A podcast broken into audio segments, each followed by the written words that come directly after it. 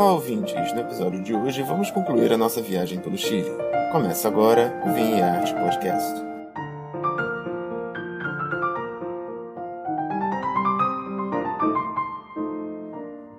Oi, Maria! Chegamos ao quarto dia do tour. Conta pra gente as novidades. Oi, Marcelo! Hoje o dia foi simplesmente sensacional, lindíssimo. Eu já tinha passado uma vez pelo Vale de Casablanca, mas não tinha entrado para conviver com um produtor, visitar um produtor realmente familiar e super preocupado com a questão ambiental. Então nós marcamos hoje um almoço que foi no meio de um bosque na Catrala Boutique Wines. A Catrala é uma vinícola pequena que elabora apenas cinco vinhos: Gewürztraminer, Chardonnay e Sauvignon Blanc, além de Pinot Noir e Merlot, no terroir Orozco, dentro do Vale de Casablanca.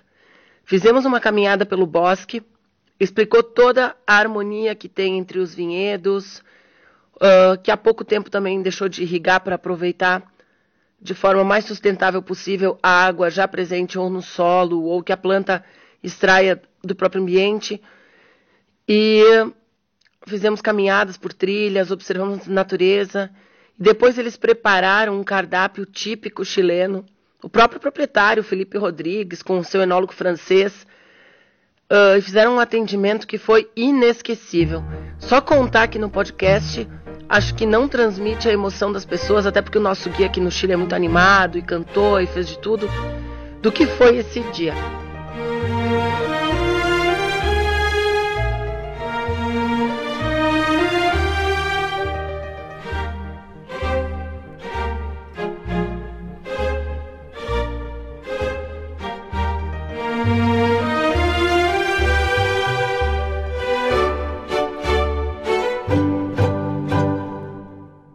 O Vale de Casablanca, ele é bastante turístico, porque ele está a caminho de Valparaíso, Vinha Del Mar. Mas para a turma do Brasil, que acaba indo sempre para Colchago, aqui para o Maipo, ele ainda é uma novidade.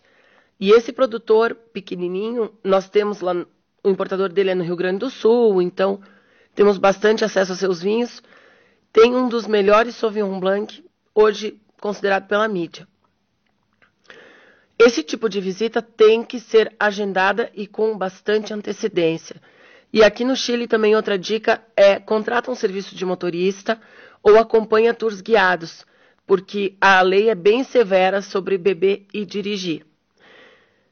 Como o passeio era de dia inteiro, acabamos chegando no hotel agora há pouquinho.